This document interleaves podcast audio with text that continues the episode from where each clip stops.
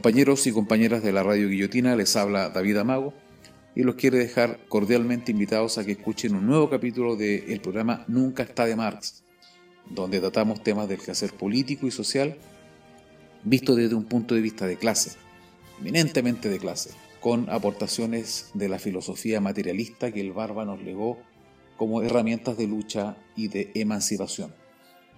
En este capítulo quiero hablar sobre un tema trascendente para la clase proleta, que es el 18 de octubre, no visto desde una conmemoración o una celebración, porque eso implica que algo ya murió, que algo ya pasó, sino visto desde un punto de vista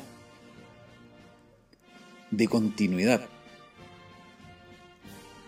El 18 de octubre como hecho político y social no ha terminado terminó como hecho político burgués, como la cooptación de ese movimiento por parte de la clase parasitaria y del capital. Pero no ha terminado como un hecho político y social de la clase, de la clase proletaria. Entonces los quiero dejar invitados a que escuchen este nuevo podcast que se viene interesante. Vamos.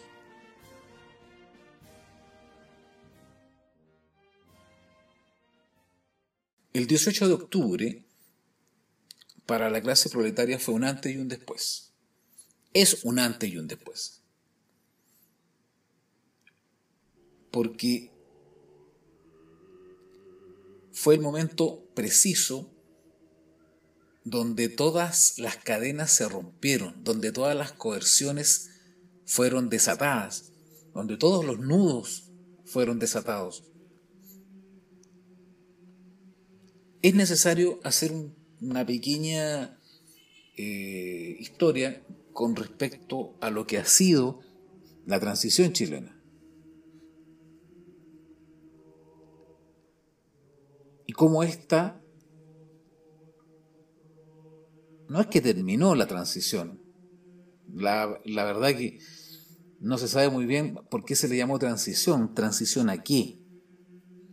Si veníamos saliendo de una, de una dictadura militar, pasando a, una, a un simulacro de, de, democracia y de participación, no, bueno, es como raro ese concepto de, transición, pero yo lo utilizo precisamente para, para reflejar esa, esa contradicción.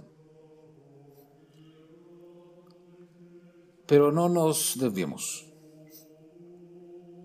La transición desde mi punto de vista, tuvo una expresión de rechazo brutal, brutal, el 18 de octubre. Entonces, por eso hablaba de este, esta cronología o esta, esta breve historia que hay, que hacer con respecto a la transición, porque hay que, sin, sin, la, sin la transición no se explica el 18 de octubre y todo lo que vino posteriormente. Cuando los partidos de la concertación, con, el, con los partidos del régimen de Pinochet, acordaron pactar todo la forma en que se iba a, en, que se iba a llevar a cabo la gobernanza del capital financiero en Chile, eh, transaron una serie de aspectos no solamente político-institucionales, no eh, que, que son los que la Convención Constitucional ratificó con los dos tercios, sino una serie de normativas económicas y desnacionalizadoras para la instalación precisamente del capital financiero en Chile. Capital financiero que ya se estaba instalando, pero que en la transición tuvo, eh, podríamos decir, su fase mayor, su fase máxima.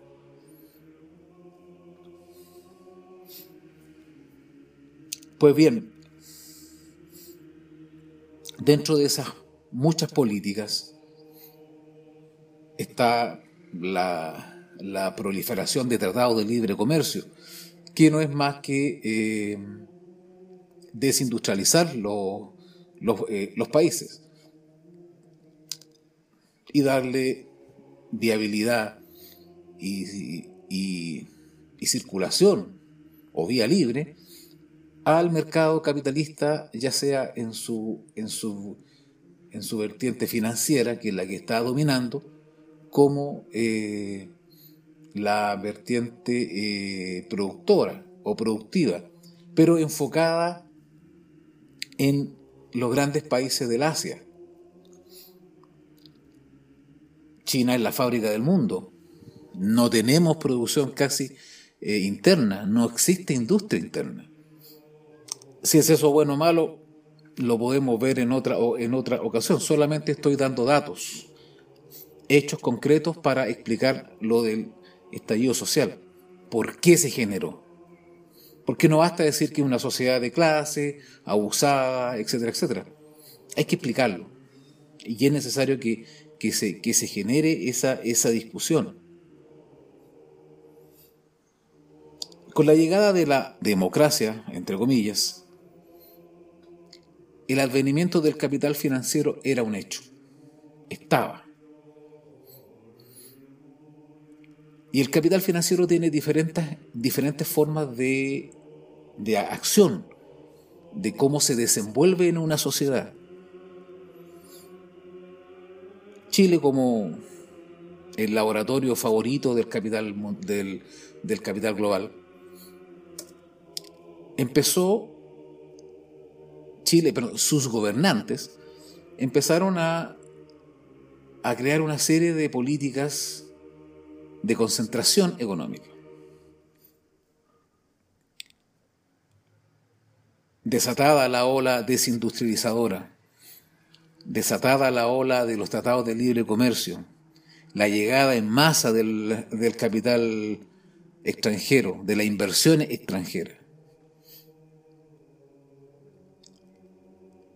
La industria o los pequeños productores que daban trabajo o tenían cierta, cierta importancia en la productividad nacional previo a la llegada del capital financiero, fue desapareciendo. En Chile existían una, una cadena de productores en diferentes áreas que abastecían al gran capital o conformaban sus propios eh, polos de, de, negocios y de producción en que sus mercancías eran eh, o circulaban, perdón, en el mercado interno chileno. Con la llegada de los tratados de libre comercio, todo eso, o gran parte de, los pequeños productores, de la, pequeña inversión local chilena, desapareció. Y desapareció de, la peor forma. Porque todos, eh, la gran mayoría de esos trabajadores, o perdón, o de esos productores o pequeños inversionistas, se transformó en asalariados o en cuenta, o en cuenta propistas muy precarizados la mayoría se, asalarió. Entró a la, a la máquina de moler carne, que es el trabajo eh, asalariado. Dejaron esa, esa independencia en la cual estaban inmersos como, como producción. Pues bien, esa, esa, esa escena o ese, ese cimiento de desindustrialización era la avanzada para la, para la llegada masiva y, como y, no, y, no, y no solo masiva como forma, sino como, como, como ideología, como gobierno, como gobernanza, como doctrina, que es la deuda. En Chile el capital financiero no solamente se materializa en créditos de consumo, que es como lo más, lo, más tangible y lo más directo que uno puede explicarlo. ¿Qué es esto? ¿Qué es esto del capital financiero? No es solamente créditos de consumo. La lógica del capital financiero como orden es la deuda. Y la deuda se como usted observa, como usted bien puede ver, está ramificada en todas las áreas del quehacer social, del quehacer ciudadano y del quehacer consumo. Todo está ligado a una deuda. Absolutamente está, todo concatenado a eso.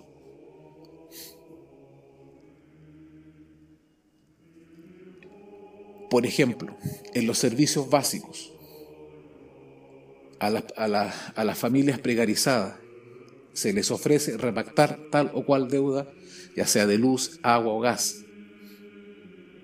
Ahí hay, ahí hay un concepto de deuda. En la alimentación, en la escolaridad, en la universidad, en la salud, en la muerte.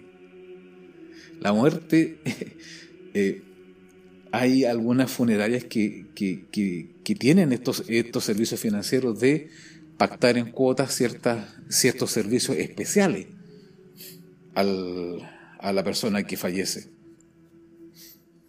La vivienda.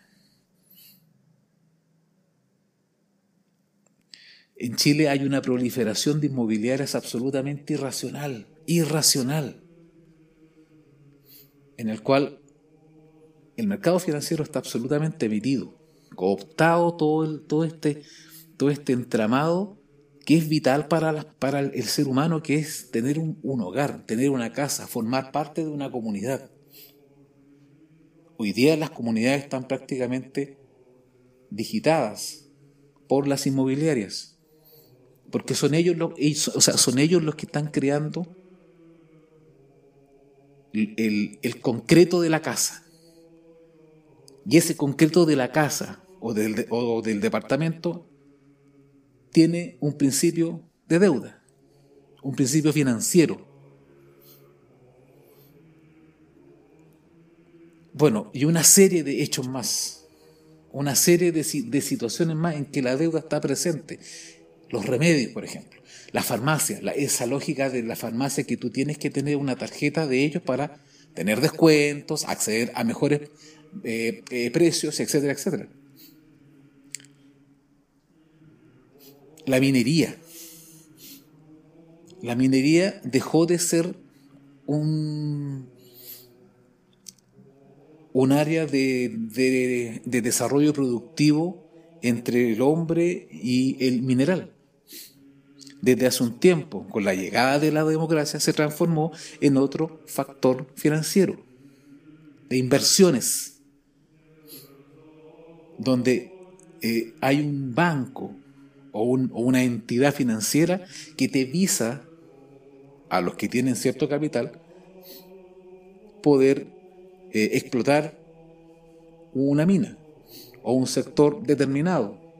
En, su, en, en el comienzo fue Japón, estaba todo concentrado allá. Hong Kong, hoy día es China.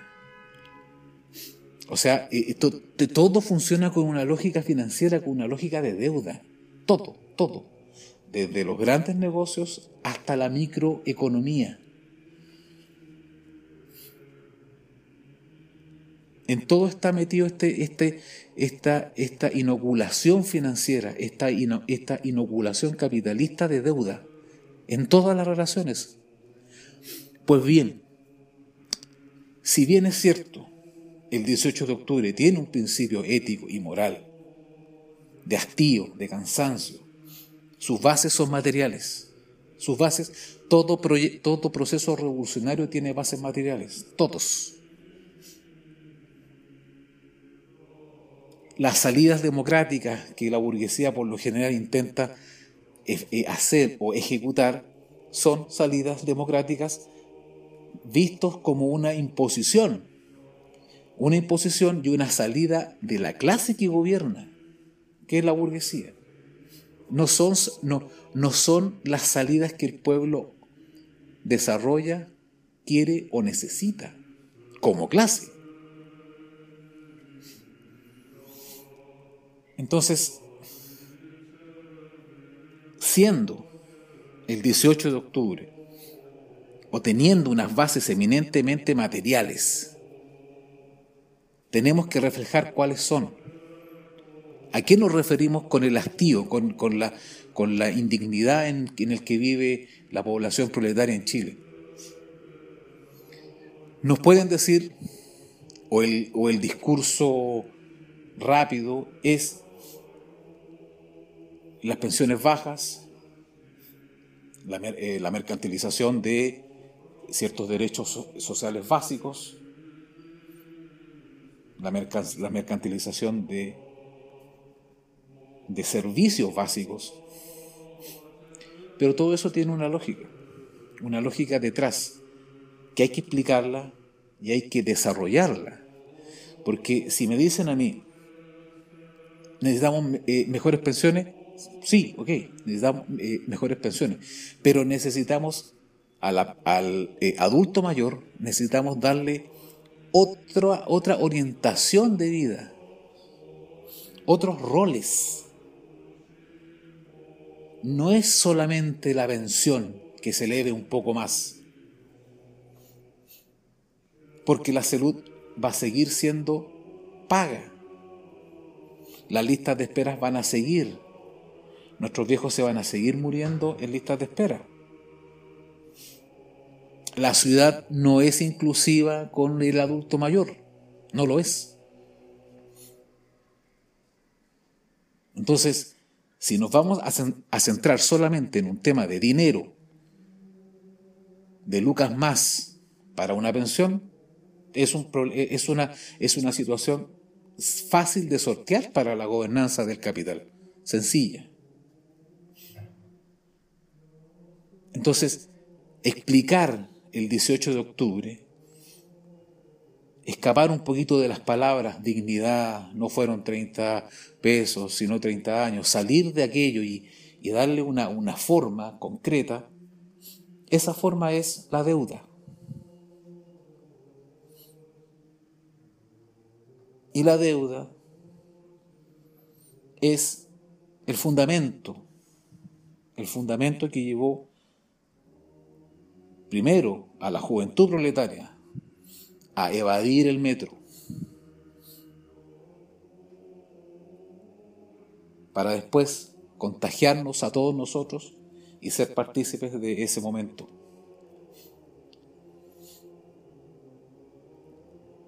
Abolir toda, toda esa, esa, esa maquinaria,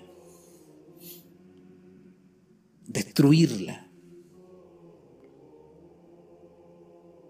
Creo es lo que intentamos hacer desde octubre de 2019 hasta marzo del 2020. Porque no sé, cuando se nos impuso la salida constitucional, porque se nos impuso una salida constitucional que el movimiento de octubre no quería y no, no, y no tenía en mente. Aquí hay que hacer un poquito de historia, de historia reciente. El acuerdo del 15 de noviembre fue un acuerdo espurio, todos lo sabemos. Fue una salida desde arriba por parte de la burguesía para zafar ellos, para zafar de todo, para zafar de la justicia, para zafar del juicio histórico, para salvar, para salvar de, de que fueron ellos los responsables de todo este estallido social. Cuando el estallido social estaba en su plena ebullición, en pleno desarrollo, los parásitos políticos de la, de la burguesía empezaron a asociarse en, o más que asociarse, empezaron a tejer ciertas salidas institucionales a la crisis.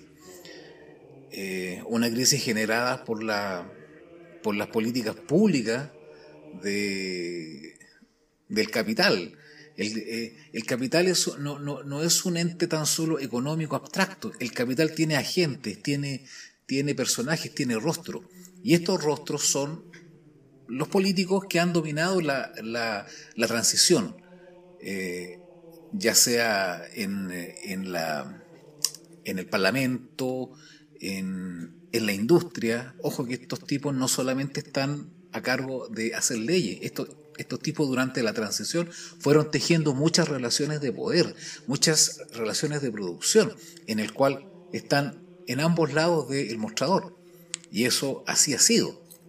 Entonces, todo eso, eso fue cuestionado el 18 de octubre.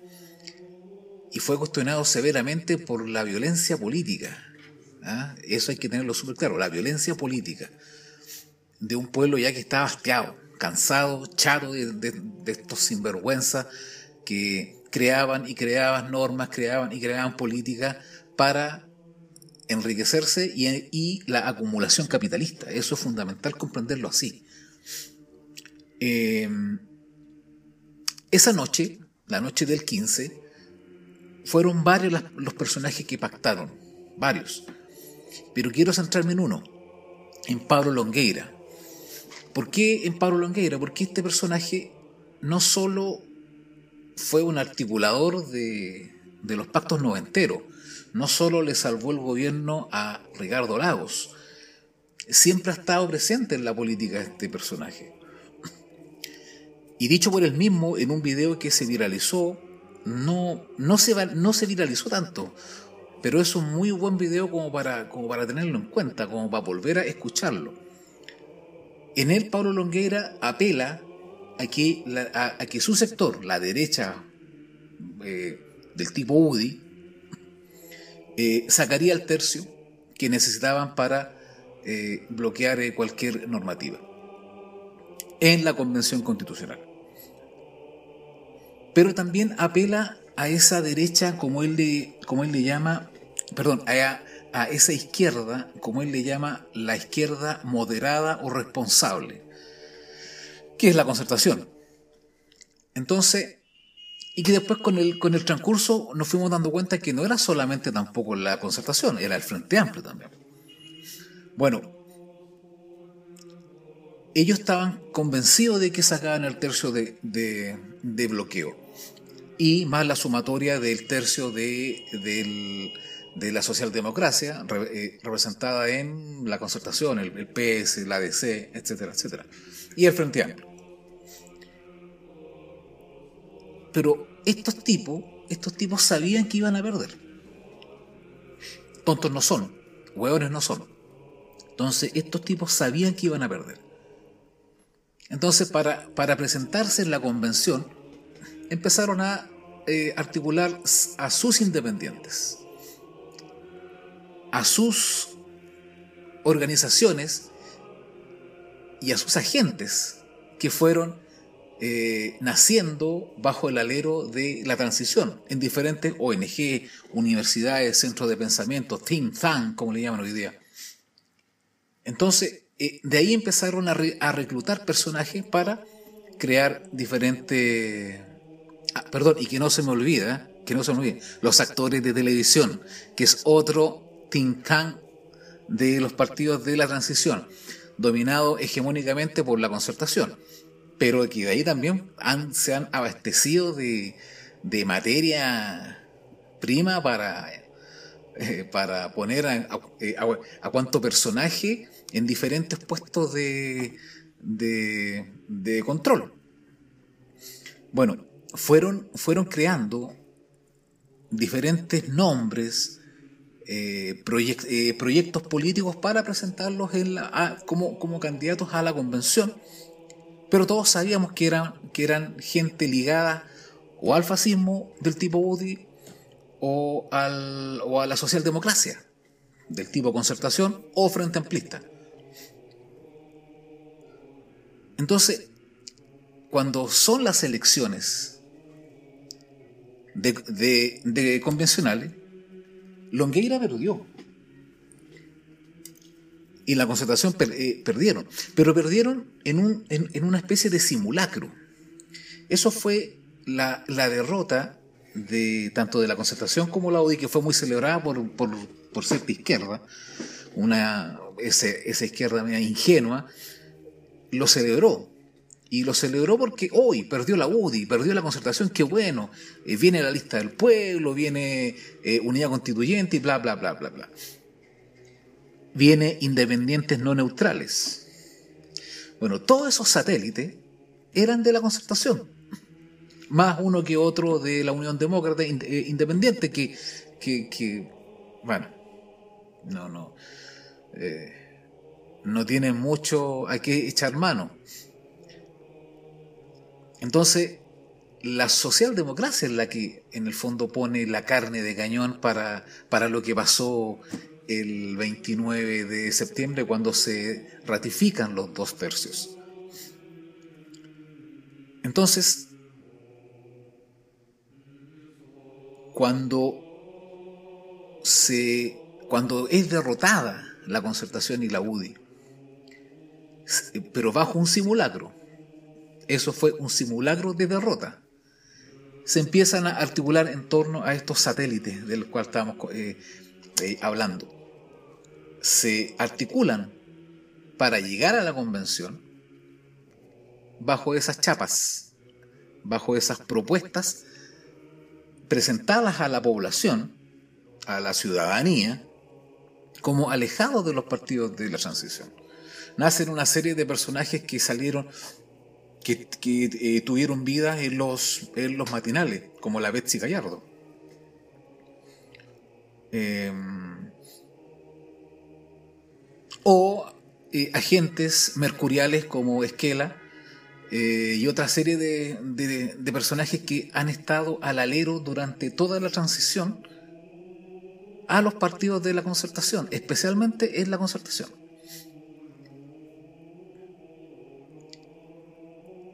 Dicho esto,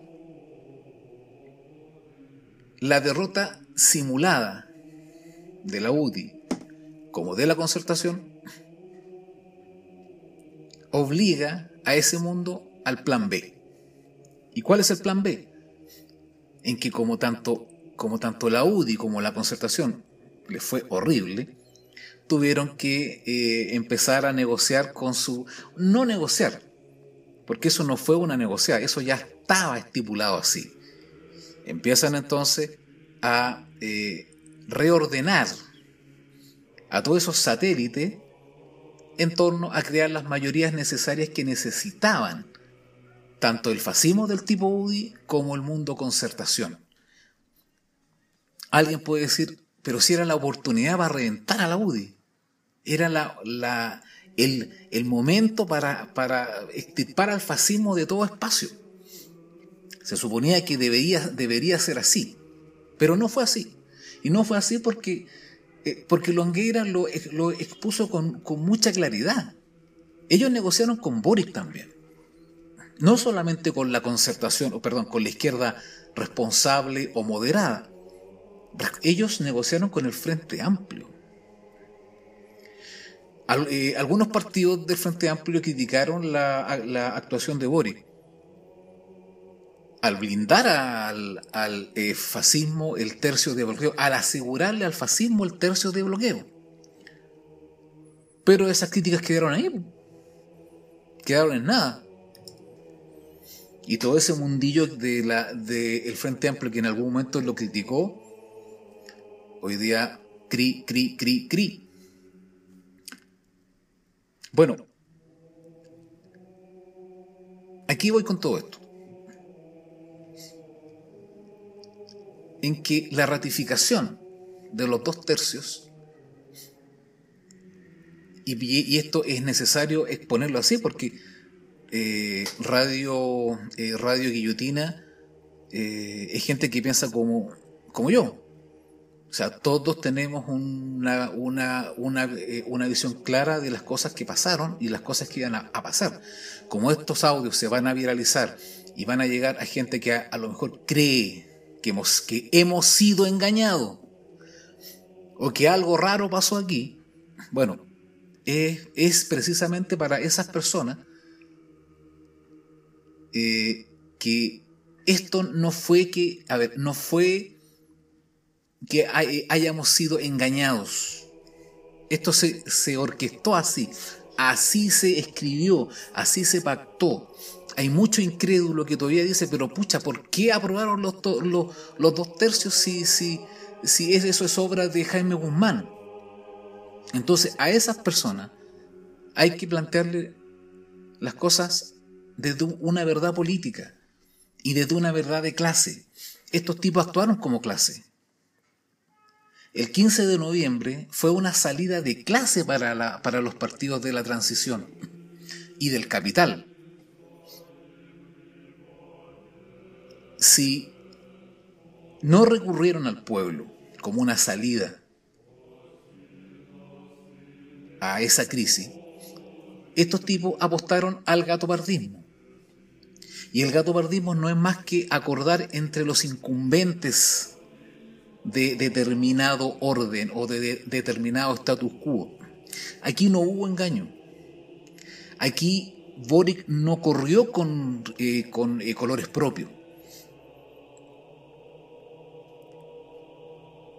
Pablo Longueira lo dice claramente. Es muy claro. Nosotros, cuando. Y, voy a tratar de citarlo textual. Cuando Jaime Coloma me llama y me dice que habían acordado con Boric, listo. Ahí queda la cuestión. Ahí se encierra, ahí se cierra el círculo. Boric. Don Gabriel Boric. Entonces ese, esa, ese plan B, ese plan B, que tanto el mundo de la concertación como del fascismo del tipo UDI consistía nada más ni nada menos que en, acelerar, se puede decir, la participación del Frente Amplio. No es que haya sido todo una sorpresa, no, no es así. Esto fue, esto se, se, se acordó de tal manera.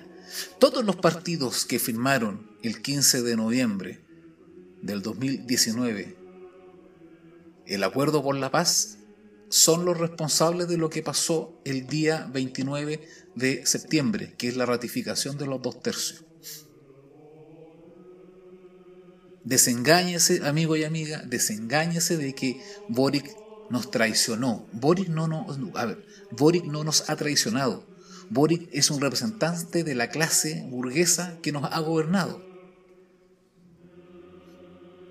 Ya lo, a ver, ya lo decía eh, el historiador eh, Alfredo Jocelyn Holt en su libro La Casa Tomada, si no me equivoco. Ahí desnuda lo que es Gabriel Boric y desnuda al otro personaje en cuestión que, también vamos a eh, hablar de él, que es Fernando Adria, que ya compañeros de la radio han hecho una notable eh, entre comillas, campaña para, para sacar a flote a este, a, este canalla. Si Adria lo que ha hecho no es más que, un, que es guzmanear, es disfrazarse de Jaime Guzmán. Esto de la convención constitucional me recuerda mucho a cuando en los años 80 cuando el pueblo se levanta en contra de la, dictadura de, Pinochet, de la dictadura cívico-militar, aparecieron los partidos de la transición. En ese tiempo se llamaban partidos, la Asamblea de la Civilidad, ofreciéndole al proletariado levantado en contra de la dictadura de Pinochet democracia se ofreció democracia. Cuando el fin de ese movimiento popular, de ese gran movimiento popular, era sacar a Pinochet, derribarlo, y en parte retomar el camino truncado en 1973. Aparecieron todos los partidos políticos de la transición ofreciendo democracia, ofreciendo parlamento, ofreciendo participación y una serie de cosas que el viento se la llevó después. Bueno, me recuerda mucho esto de la, de la, de la convención constitucional en un momento álgido para la burguesía, en que íbamos por ellos, íbamos por, por todas las políticas coercitivas y criminales que a la clase social proletaria le impusieron. Íbamos por la deuda. Íbamos por esa lógica de la deuda, de, extirparla de nuestras vidas. Porque la, mercantilización es un concepto, pero, pero, detrás de la mercantilización está todo este, este entramado que, que, he estado explicando hoy, que es la deuda, es la, esa lógica financiera en el cual se nos impuso.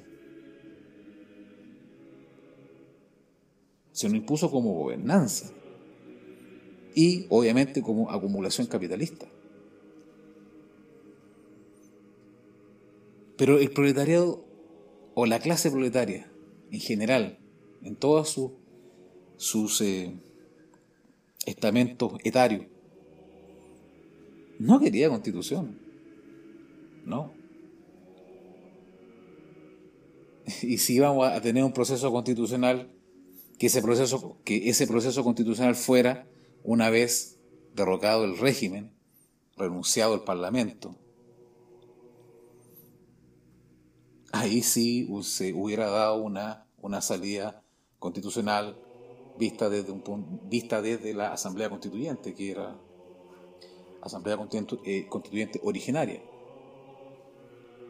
Pero eso fue lo que no pasó. ¿Por qué? Porque la salida fue de arriba. Pero aún así, aún así, el pueblo no se desmovilizó. Se desmovilizaron los aquellos que se compraron todo el discurso progre de la Asamblea Constituyente. Pero posterior al 15 de noviembre, la violencia en la calle, la violencia de resistencia, la violencia para sacar a Piñera del gobierno, para votar la transición y a, y a todos sus partidos políticos, seguía. Y no solamente en Santiago, sino en todo Chile. Recuérdese usted que en la época estival el proceso siguió igual. En cada estadio de fútbol, en cada festival, el grito era uno solo Piñera, con madre, asesino igual que Pinochet. Los políticos no podían salir de su guarida, de sus casuchas. Llegó marzo, y es lo que yo he tratado de reflejar en todas mis columnas, eh, en mi muro. Marzo se retomó la impronta del 18 de octubre Marzo fue tan violento como octubre fue, y fue tan masivo como octubre. Estaban todas las condiciones dadas para que el régimen cayera. Bueno, todos sabemos qué es lo que vino después. Vino la pandemia, y en el transcurso de la pandemia nos inocularon no solamente más COVID y más COVID y más COVID, sino nos inocularon la Convención Constitucional pueblo desmovilizado, pueblo atado, era, fue, fue, presa fácil para que nos metieran esa cuestión de que había que ir a votar por constituyente y la cacha les pago. Así pasó. Así pasó. Así fue. Entonces, y es una cosa muy loca, porque en medio de una pandemia, en medio de un, de un confinamiento, nos hacen partícipes de la salida por arriba de la crisis. Entonces, bueno, esa será para otro tema, para otro capítulo.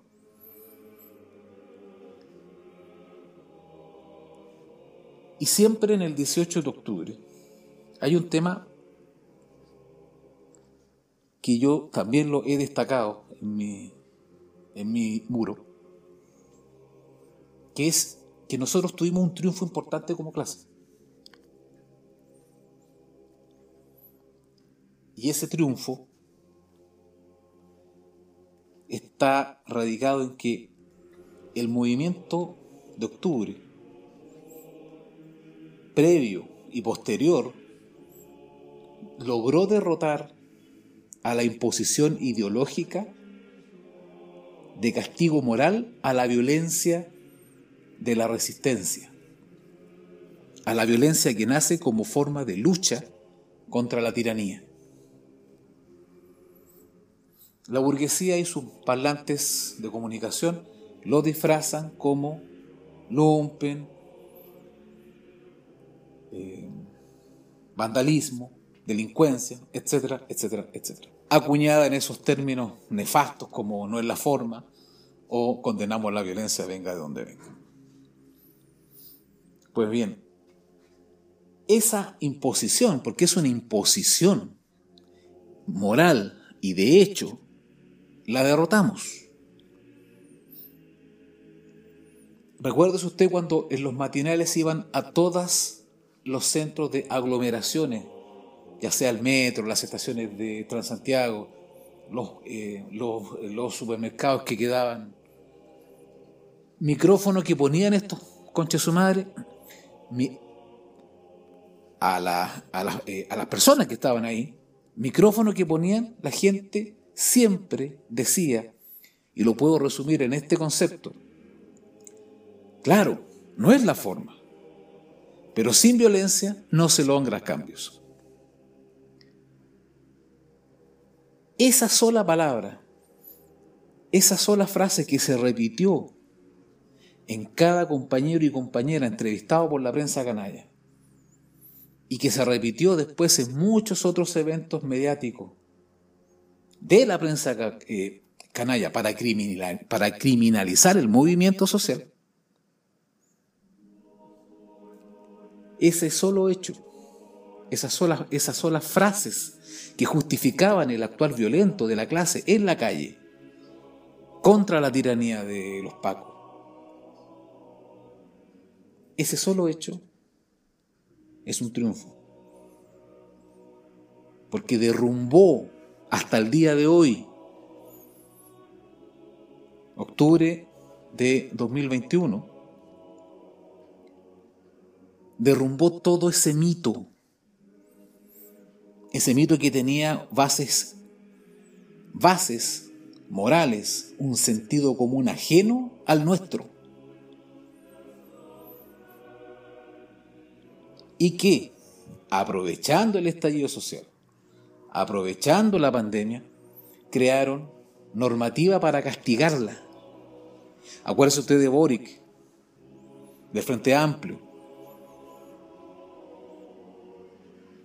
legislando junto al tirano Piñera, legislando junto al fascismo de la UDI, legislando junto a la canallada concertacionista.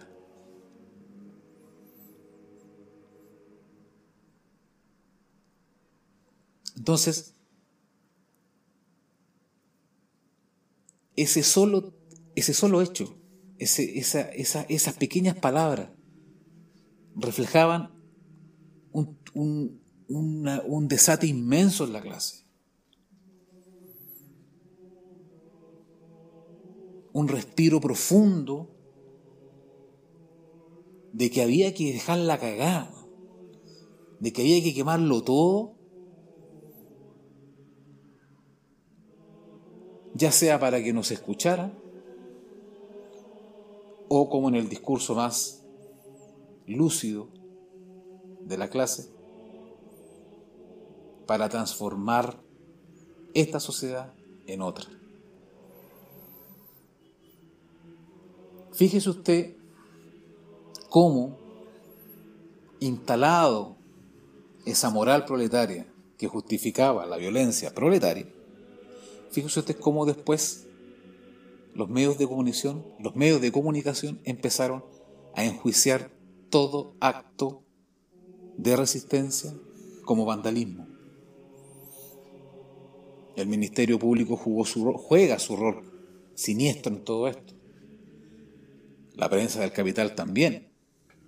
El gobierno, ¿para qué decir? El Parlamento otro tanto. O sea, un refugio de clase ante esa arremetida popular. Todos los estamentos del Estado,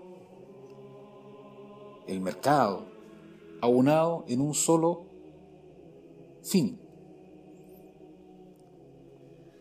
Retomar la coerción ética y de hecho sobre la resistencia proletaria en la calle transformada en lucha y en violencia.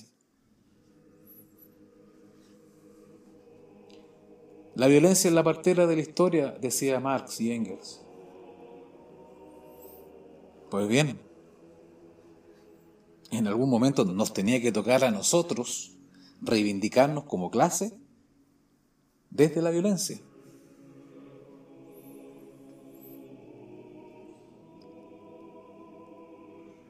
Como lo dije, eso fue un triunfo. Fue un combo que nosotros dimos. Y me temo que no ha sido bien valorado por la misma clase. Yo he intentado rescatar aquello. Porque lo siento así y lo viví así y lo presencié así.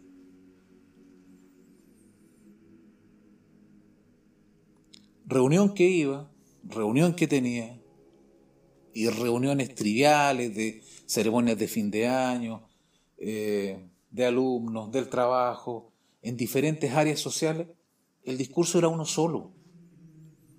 Sin violencia no se logran cambios, o sin violencia no nos escuchan, o sin violencia no transformamos esto. Hay que dejar la cagada para que nos oigan.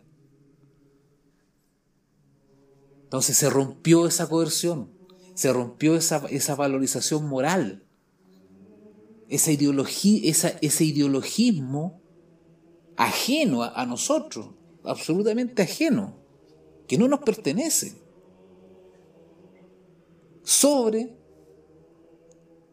las expresiones de resistencia, de hastío. Yo creo que eso es súper importante enaltecerlo, valorizarlo, revalorizarlo y proyectarlo. Bueno, mis estimados amigos, He tocado varios puntos con respecto al 18 de octubre, visto no como celebración y, menos conmemoración, sino como una continuidad, como un recuerdo de que ese día iniciamos un camino importante para la emancipación. Un camino que va a ser largo, pero, como lo dije también en este post, los, todos los procesos revolucionarios tienen una base material, y el capitalismo está entrando en una fase de destrucción y de autodestrucción absoluta. La avaricia capitalista, esa intrínseca acumulación, está haciendo crisis y en Chile va a ser terrible. Va a quedar una realidad de precios muy alta para la realidad salarial, que ya no va a tener las subvenciones, ni de 10%, ni de IFES, ni de aportes estatales. No lo va a tener. Ahí te quiero ver. Ahí te quiero ver, Boric. Eso, mis estimados amigos. Espero guste este post, viralícenlo y nos escuchamos en otro. Se despide David Amago, nunca está de Marx.